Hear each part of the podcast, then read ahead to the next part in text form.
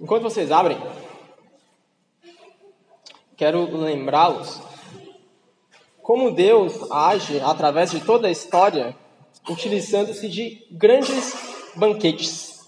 É só você pensar, por exemplo, no Jardim do Éden, e você pode ver que Deus cria o mundo fazendo um grande banquete. O que é o Éden? É Deus colocando homem e mulher num grande jardim, dando-lhes um grande banquete. Pensa, por exemplo, num dos grandes pontos culminantes da história de Israel, a Páscoa. O que Deus faz? Ele fornece também, de certo modo, um grande banquete. Quando os reis queriam comemorar, toda a escritura, algum evento de importância, o que havia? Sempre um grande banquete. Um banquete onde tudo que se passa, onde os personagens principais se passam por um banquete. E a pregação de hoje tem basicamente três pontos que eu quero destacar. Três partes. A primeira parte, nós vemos o primeiro personagem, Esther, como uma grande sacerdotisa. Na segunda parte, Assuero como um rei inconsequente. E na terceira parte, nós vemos então Amã como um profeta às avessas. Novamente, a pregação de hoje tem três partes. A primeira parte, Esther como uma sacerdotisa, e a segunda parte como, como Assuero como um rei inconsequente, e a terceira parte como Amã, um profeta às avessas. Tudo isso se passa durante um grande banquete. Vamos ao texto então. Esther, capítulo 7. Diz assim a palavra de Deus.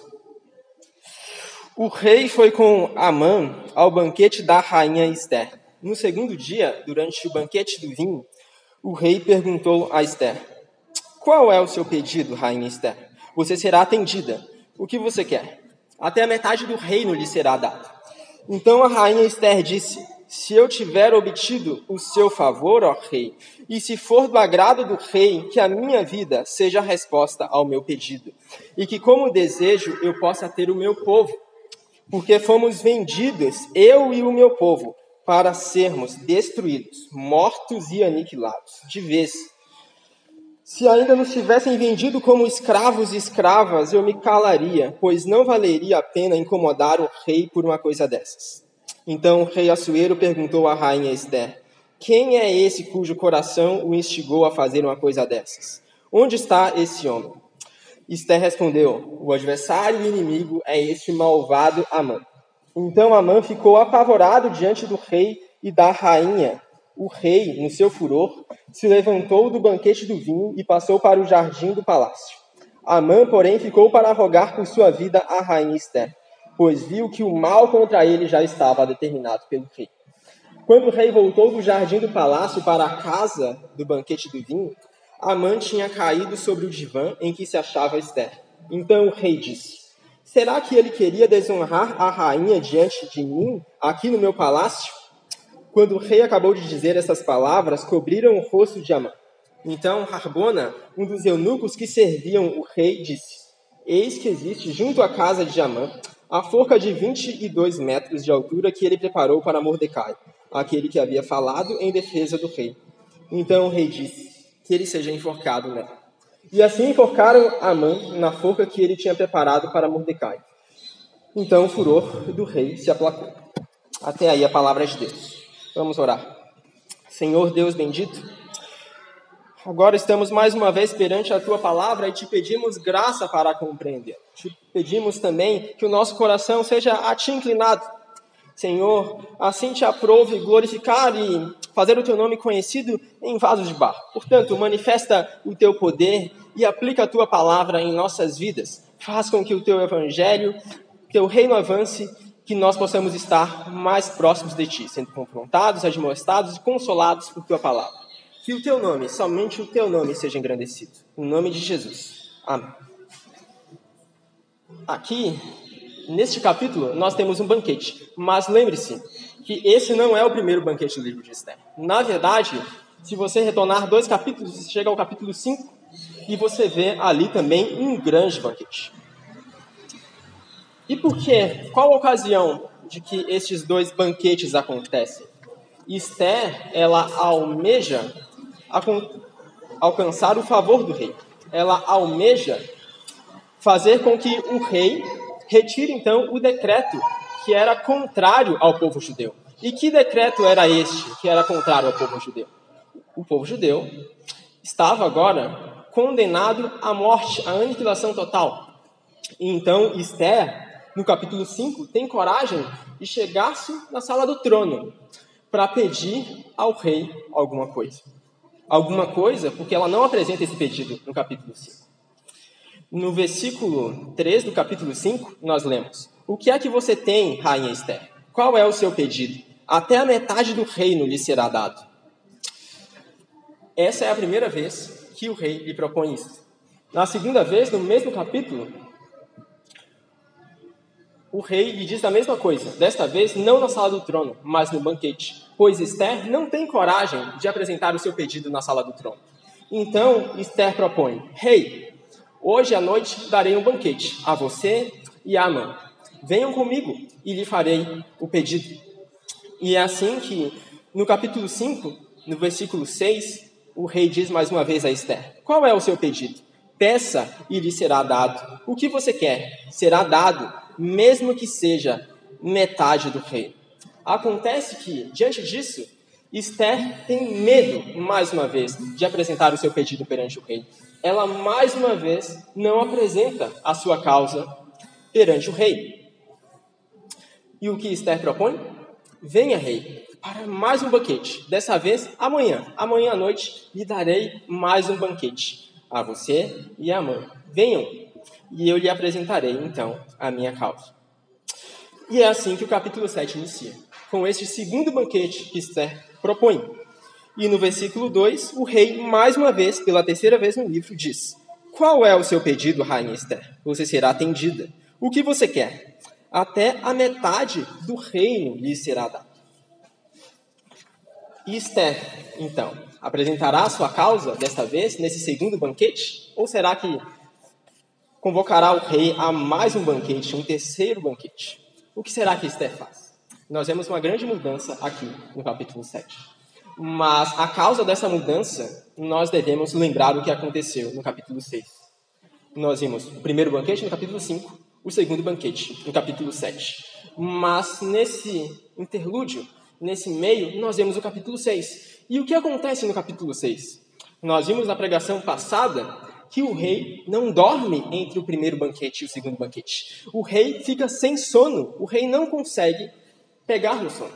E ele pede então que seus eunucos tragam um livro, o livro dos feitos memoráveis. E nesse livro dos feitos memoráveis, ele lembra-se de um homem chamado Mordecai. E esse homem, certa vez, ele tinha livrado de uma conspiração então o rei pergunta: O que foi feito a este homem chamado Mordecai? Ele foi recompensado? E ele descobre então que não recom recebeu recompensa alguma. Querendo então fazer alguma recompensa a este homem que não foi honrado pelo feito que fez, o rei resolve honrar Mordecai publicamente.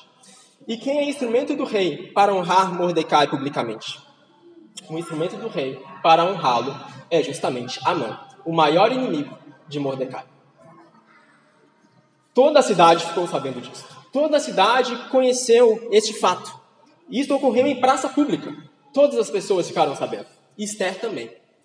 Certamente, este fato foi encorajador para Esther. Esther viu um judeu sendo honrado pelo rei. Um dos principais medos de Esther é que realmente ela apresentasse a causa perante o rei e o rei lhe resolvesse punir porque ela era uma judia. E lembre-se, até hoje o seu marido, o rei, não sabia, até esse momento aqui, não sabia que ela era uma judia. Ela não apresentou a sua linhagem. E o rei não sabia disso. E Esther tinha medo. E quando ela vê alguém, Mordecai, sendo honrado em praça pública, sendo judeu, isto a encoraja profundamente e muda então toda a cena. Agora, Esther não tem mais medo de apresentar a sua causa perante o rei, pois ela viu um judeu sendo honrado. É por isso que no versículo 13 e no versículo 4, finalmente, Esther apresenta a sua causa. Esther diz, com toda coragem, se eu tiver obtido o seu favor, ó rei, e se for do agrado do rei, que a minha vida seja a resposta ao meu pedido, e que como desejo eu possa ter o meu povo. Porque fomos vendidos, eu e o meu povo, para sermos destruídos, mortos e aniquilados de vez. Observe, Esther agora não recua, não volta atrás. Esther realmente vai em frente e apresenta o que ela realmente quer apresentar. Esther se coloca como uma sacerdotisa do povo. Ela intercede pelo povo para que então o povo seja salvo.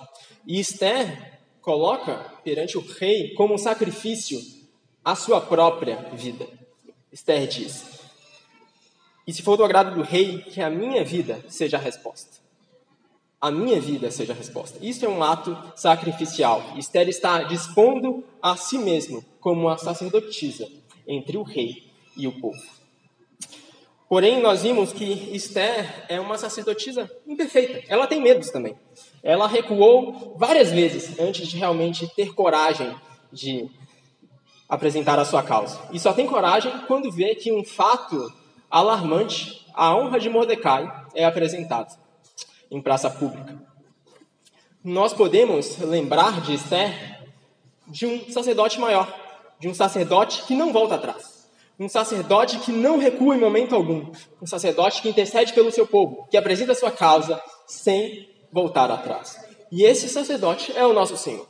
Esther, em meio a todas as suas falhas, ela aponta para Cristo Jesus. Em meio a todos os seus percalços, em meio a todos os obstáculos que ela enfrenta, ela aponta para o Salvador. Contudo, esse Jesus não vacila em momento algum, mas mesmo no momento mais severo, mesmo no Getsemane, mesmo passando por muitas dores, ele vai em frente, sendo obediente até a morte e morte de cruz. Jesus, ao contrário de Esther, não recua, não vacila, mas se identifica com o seu povo e vai até a morte.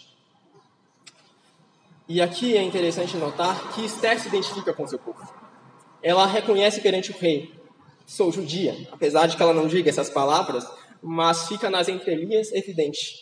Ela se reconhece agora como uma pessoa do povo escolhido de Deus.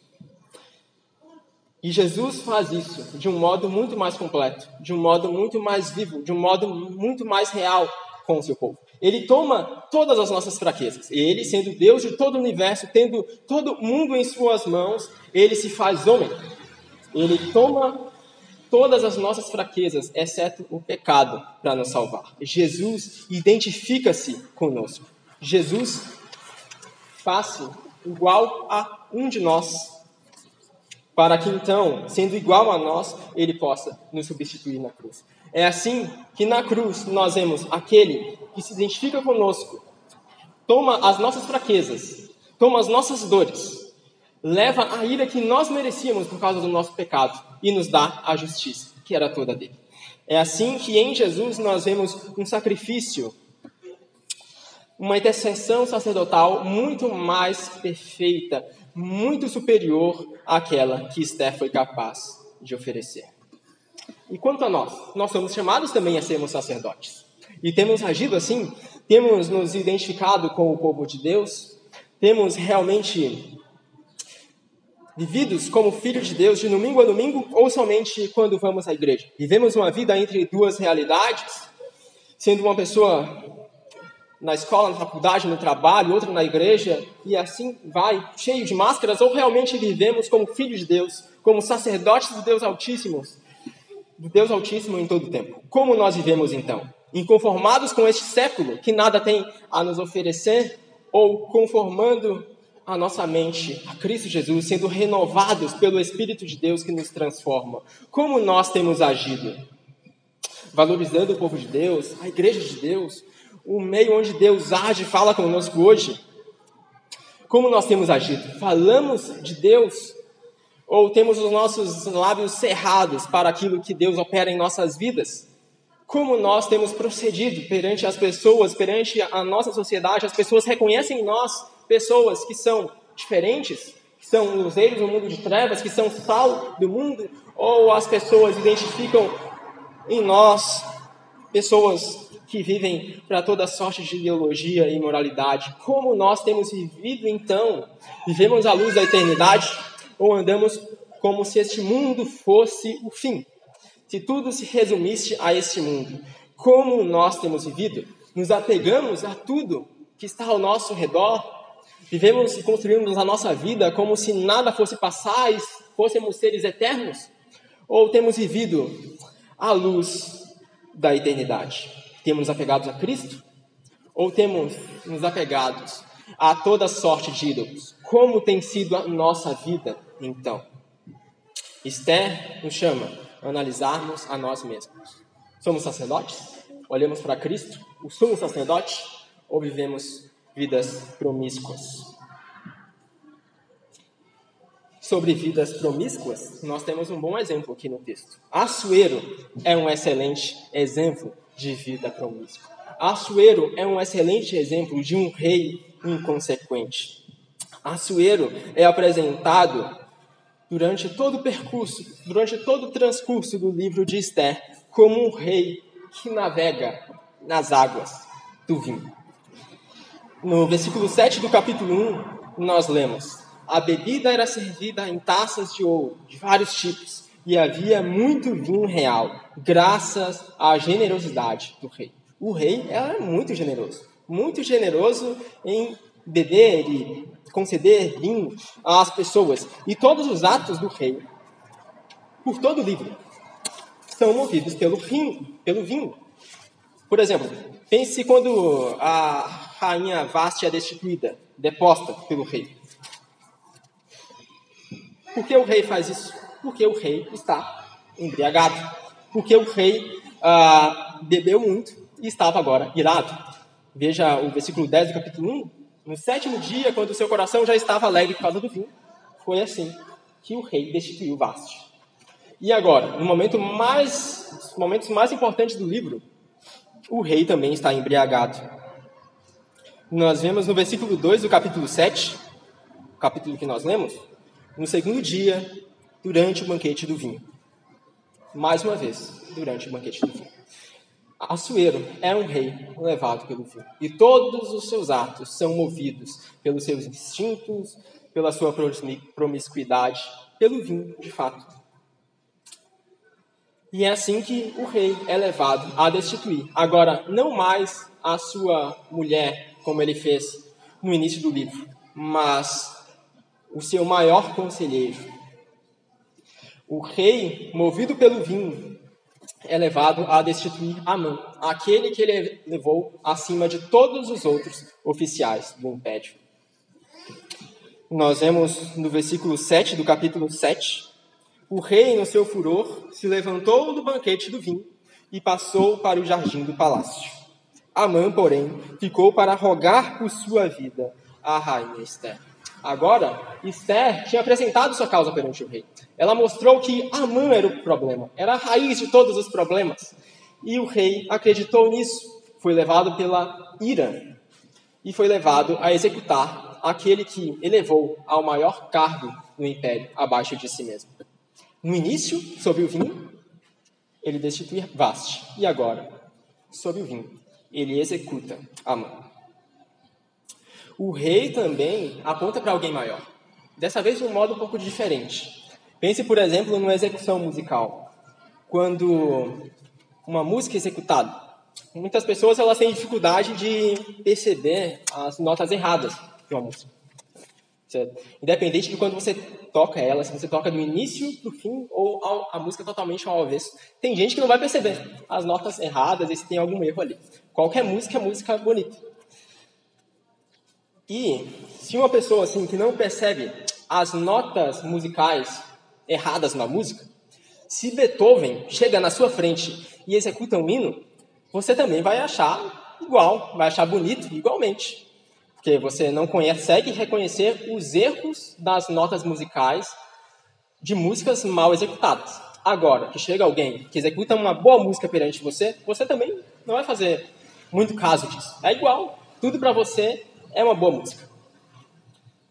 Contudo, se nós percebemos as notas erradas na música, quando alguém nos executa uma bela música, nós vamos perceber, então, quão bela ela é, quão grandiosa ela é, quão perfeitamente executada ela é. Do mesmo modo, se nós percebemos as falhas de Assuero aqui, as falhas deste rei promíscuo, nós percebemos ainda mais a grandeza do rei Jesus. Se nós percebemos os erros, os tropeços e quão miserável Assuero é enquanto rei, então nós percebemos ainda mais claramente a glória de Jesus. Ao contrário de Assuero, Jesus não é um rei que navega nas águas do vinho, mas sim o grande rei que anda nas águas do Espírito. Jesus é aquele homem cheio do Espírito, para onde vai, transborda em santidade, pela graça de Deus que vive nele. E nós vemos em Efésios Paulo nos chamando a isso.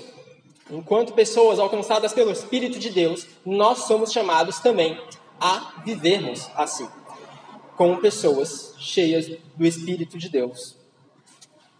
Em Efésios 5, 18, 20, nós lemos: E não se embriaguem com vinho, pois isso leva à devassidão, mas deixem-se encher do Espírito. Não de vinho, mas deixem-se encher do Espírito de Deus falando entre vocês com salmos, hinos e cânticos espirituais, cantando e louvando com o coração ao Senhor, dando sempre graças por tudo a nosso Deus e Pai, em nome de nosso Senhor Jesus Cristo. Nós somos chamados a não andarmos como Assuero, não andarmos com vidas promíscuas, mas andarmos sim cheios do Espírito. E se nós somos cheios do Espírito, nós somos, como Paulo nos exorta em Efésios, transbordar de boas palavras.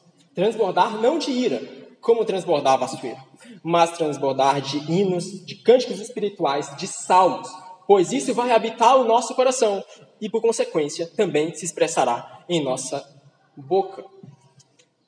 Assuero era um rei cheio de vinho de promiscuidade e, por consequência, transbordava em grande piedade. Mas se nós formos cheios do Espírito, nós também transbordaremos em toda piedade. Mas o grande problema dessa idolatria de Assuero é que ele, ele era alguém cheio de si. Ele era alguém que exaltava a si. Tudo que ele buscava, tudo que ele almejava, tudo que ele queria era a sua própria glória. E no fim das contas, o orgulho está na raiz de toda idolatria. O orgulho, a soberba, a altivez, a prepotência, a autossupremacia, ou seja lá como você quer chamar, ela habita a raiz de toda idolatria. O orgulho é como o pecado por excelência da humanidade. Toda idolatria se fundamenta no orgulho. E em Assuero nós vemos isto de um modo muito vivo. Ele era cheio de vinho, porque ele queria esbanjar a sua glória, mostrar às pessoas. E era isso tudo que ele via. E nós não podemos olhar para ele e pensá-los como pessoas muito longe de nós, como algo inalcançável, como se fosse alguém muito distante, como se nós nunca pudéssemos ser como Assueros. Na verdade, nós podemos ser tão orgulhosos como Assueros. Uh, nós podemos ser tão cheios de nós mesmos quanto Assuero. Pensa, por exemplo, na nossa cultura. Nós temos uma cultura de rede social.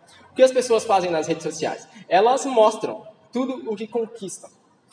Qualquer coisa que você conquista e ganha, você posta lá na rede social. Para quê? Para que as pessoas vejam, para que as pessoas enxerguem. Você realmente não tem como ter um cargo grande como o de Açoeiro. Você não tem como ter uma coroa em sua cabeça, mas então você apela à rede social para que tudo então as pessoas possam ver. Você conseguiu uma promoção, conseguiu uma casa nova, uma, qualquer coisa, dá mais fútil que for, você posta lá para que as pessoas vejam. Então você sinta aquele sentimento, você sendo engrandecido, você sinta o seu ego sendo tocado e você sendo glorificado. Nós muitas vezes somos cheios de nós mesmos, sem percebermos.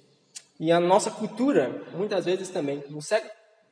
Nós somos tanto como usurpadores do trono real. Muitas vezes entramos na sala do trono do rei queremos roubar a coroa do rei, tirar o cetro de sua mão e também tirá-lo do trono, para que nós nos assentemos no trono. Nós ponhamos a coroa sobre a nossa cabeça e nós peguemos o cetro e julguemos segundo nos aprouver. Nós queremos ser reis e essa é a grande busca na humanidade. Desde o Éden é assim. Ah, o pecado por excelência é o orgulho, porque desde o Éden ele se expressa assim. Porém, nos lembremos das palavras de Eclesiastes, o último versículo de Eclesiastes, versículo 14 do capítulo 12. Diz assim: Porque Deus há de trazer a juízo todas as obras, até as que estão escondidas, quer sejam boas, quer sejam más.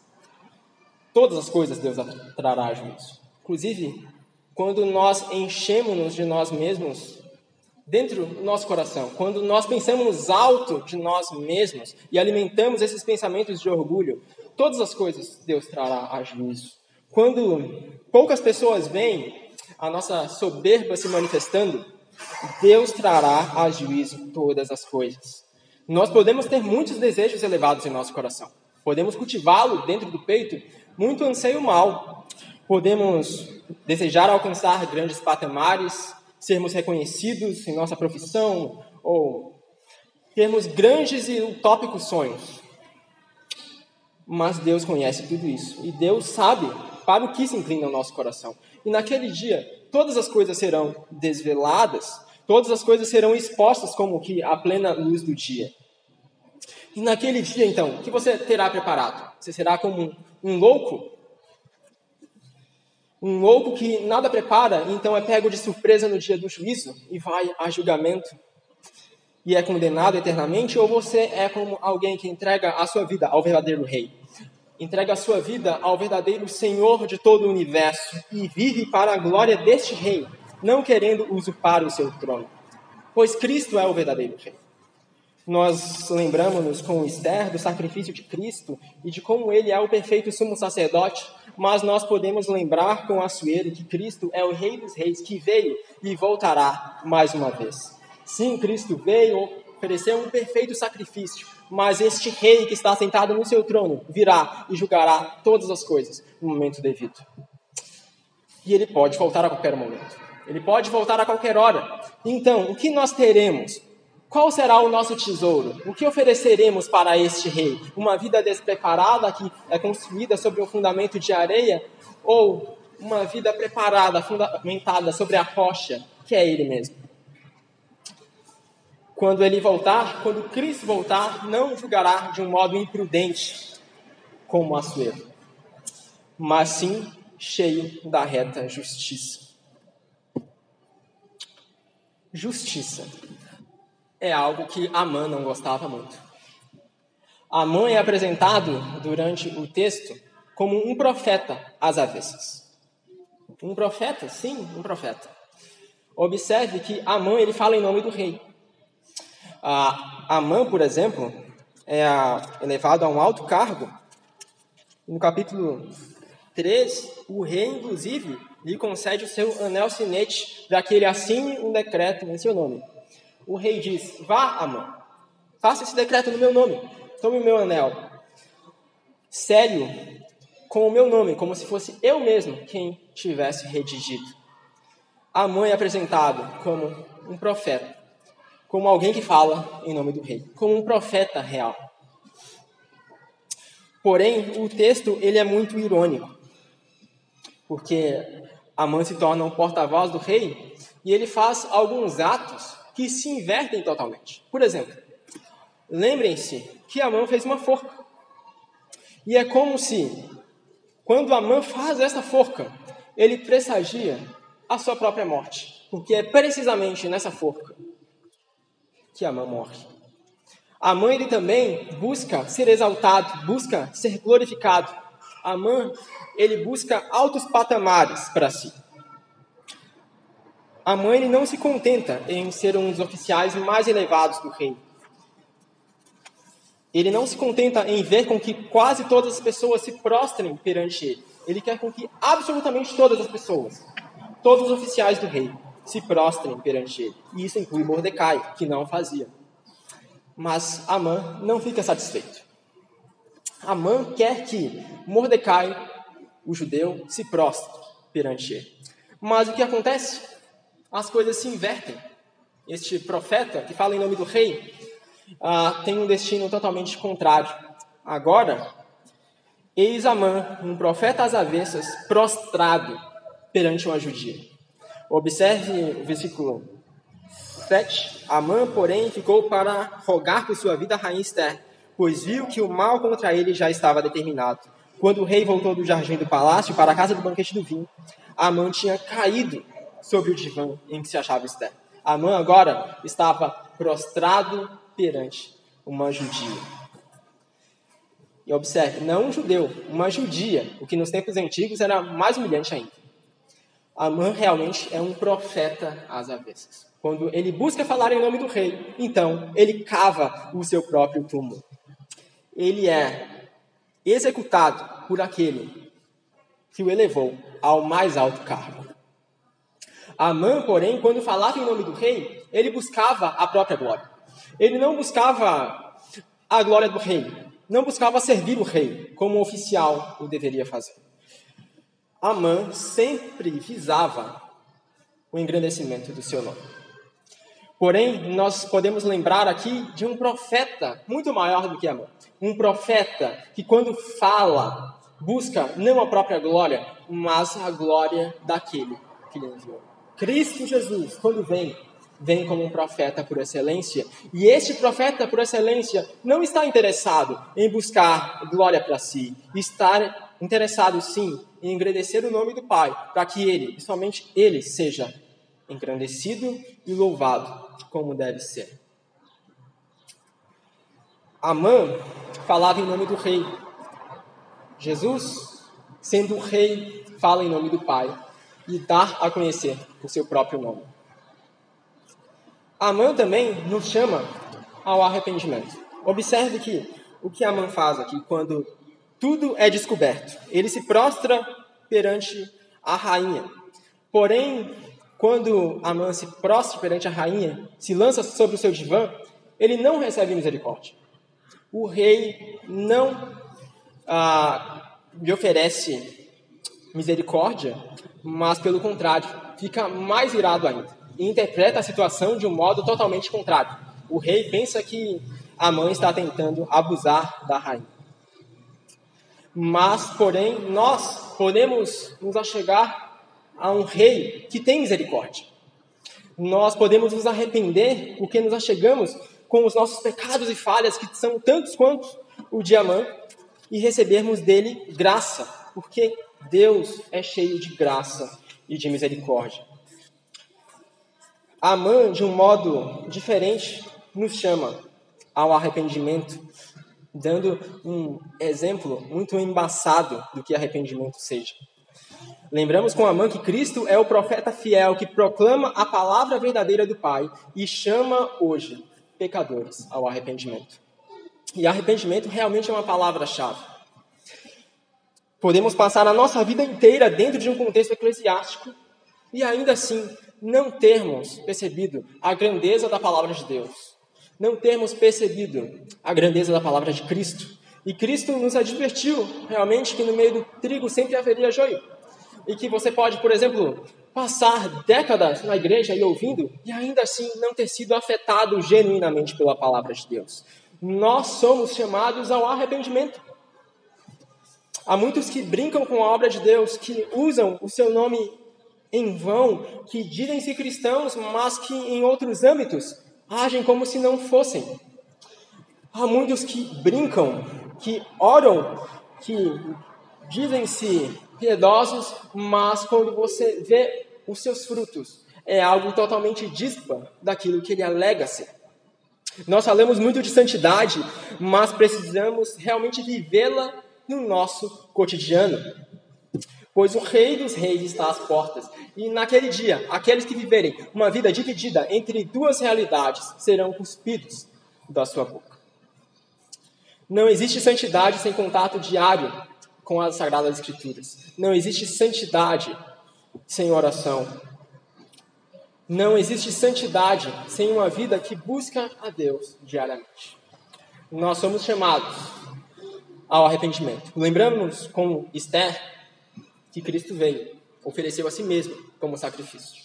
lembramos-nos, como Assuero, que Cristo, este mesmo que veio, voltará mais uma vez. E lembramos também, com Amã, que este Cristo que voltará mais uma vez nos chama hoje ao arrependimento. Vimos no início que a história do mundo começa com um grande banquete e que, na verdade, um banquete é de fundamental importância em todo o transcurso da história da humanidade e que todo esse capítulo se passa sobre o cenário de um grande banquete. Lembro a vocês, por fim, que a história do mundo também terminará com um grande banquete de Cristo com sua noiva. E que hoje nós somos chamados a cearmos a mesa do Cordeiro. Que hoje nós podemos aceitar a mesa com Cristo, pois ele é misericordioso. Ele não é alguém levado pelo vinho como o Assuero é, mas ele é alguém cheio de misericórdia e de amor e de compaixão, de graça e de clemência. Hoje nós somos chamados a vivermos a luz da eternidade. Hoje, não amanhã. Hoje nós somos chamados a vivermos a luz daquele dia, onde não haverá nem choro, nem pranto, nem ranger de dentes, pois as primeiras coisas haverão passado. Hoje nós somos chamados a essa festa que está começando. A esta festa, o Cordeiro de Deus, que naquele dia final, quando ele voltar, se consumará. Hoje as portas do reino estão abertas. Hoje nós podemos vir, prostrarmos-nos perante Cristo, confessarmos os nossos pecados e crermos de todo o coração. Hoje, Cristo nos chama. E o banquete que constitui esta festa, o alimento fundamental desta festa, é o próprio Cristo, que é o pão da vida. Portanto, venha e alimente-se, não de ídolos, e não do que eles podem oferecer, mas de Cristo, que é o pão da vida, Cristo, que é a água da vida, Cristo, que é a videira verdadeira. Ainda aguardamos ansiosamente a consumação de todas as coisas e as bodas do Cordeiro, mas a festa de Deus começa hoje. A festa de Deus começa agora, no seio da sua igreja, em pessoas se convertendo, se arrependendo e sendo salvos. E, na verdade, arrependimento é um chamado diário. Por mais que nós já estejamos no reino de Cristo, já tenhamos sido alcançados por Cristo Jesus, nós somos chamados diariamente a reconhecermos a grandeza de Deus. Que nós não somos nada, que nós não temos mérito algum, que nós temos muito, muitos pecados, e nos arrependermos por isso, porque Cristo é fiel para nos abraçar, nos receber em seus braços e fazer todas as coisas em nós. Hoje as portas do reino estão abertas. E se hoje nós ouvirmos a sua voz, que não endureçamos o coração, tenhamos um coração sincero e puro para louvá-lo e engrandecê-lo e reconhecer a grandeza do seu nome. Cristo é o verdadeiro rei. Cristo é o verdadeiro profeta. Cristo é o verdadeiro sumo sacerdote. Amém? Vamos orar? Santo Senhor, obrigado, pois nós podemos vir a Ti por meio de Cristo, que é o nosso sumo sacerdote fiel, que intercede por nós e vive para fazê-lo. Nós podemos nos achegar a Ti por meio de Cristo, o Rei dos Reis, que está assentado nas alturas e em breve voltará nós podemos chegar a Ti por meio de Cristo, que é o profeta verdadeiro. E por meio dele, nós podemos nos chegar a Ti, pois Ele nos dá a Te conhecermos. Pois ninguém pode conhecer a Ti, ó Pai, se não for revelado por meio de Cristo Jesus. Ninguém pode conhecer a Ti se não for revelado por meio deste profeta por excelência. Portanto, obrigado por tamanha obra, por meio de Cristo, nosso Rei, sacerdote, profeta. Nos perdoa quando deixamos de reconhecer a sua grandeza, quando perante o sacerdócio de Cristo deixamos de reconhecer a grandeza do seu sacrifício, quando perante o reinado de Cristo queremos roubar a sua coroa, e quando perante o, o ministério profético de Cristo queremos ter a palavra final e ditar o que é certo e o que é errado, querendo viver as nossas próprias regras. Nos perdoa quando falhamos em reconhecer-te e nos ajuda a nos achegarmos perante ti com um coração sincero e puro. Nos transforma, Senhor. Nos ajuda a ter um coração todo teu. Livra-nos dos ídolos. Livra-nos do orgulho, esse pecado por excelência, e transforma todo o nosso interior, para que não haja nada de nós, mas tudo de Cristo, o nosso fiel Redentor. Aplica a tua palavra à nossa vida e faça com que frutos sejam gerados para a glória do teu nome. Em nome dele. Amém.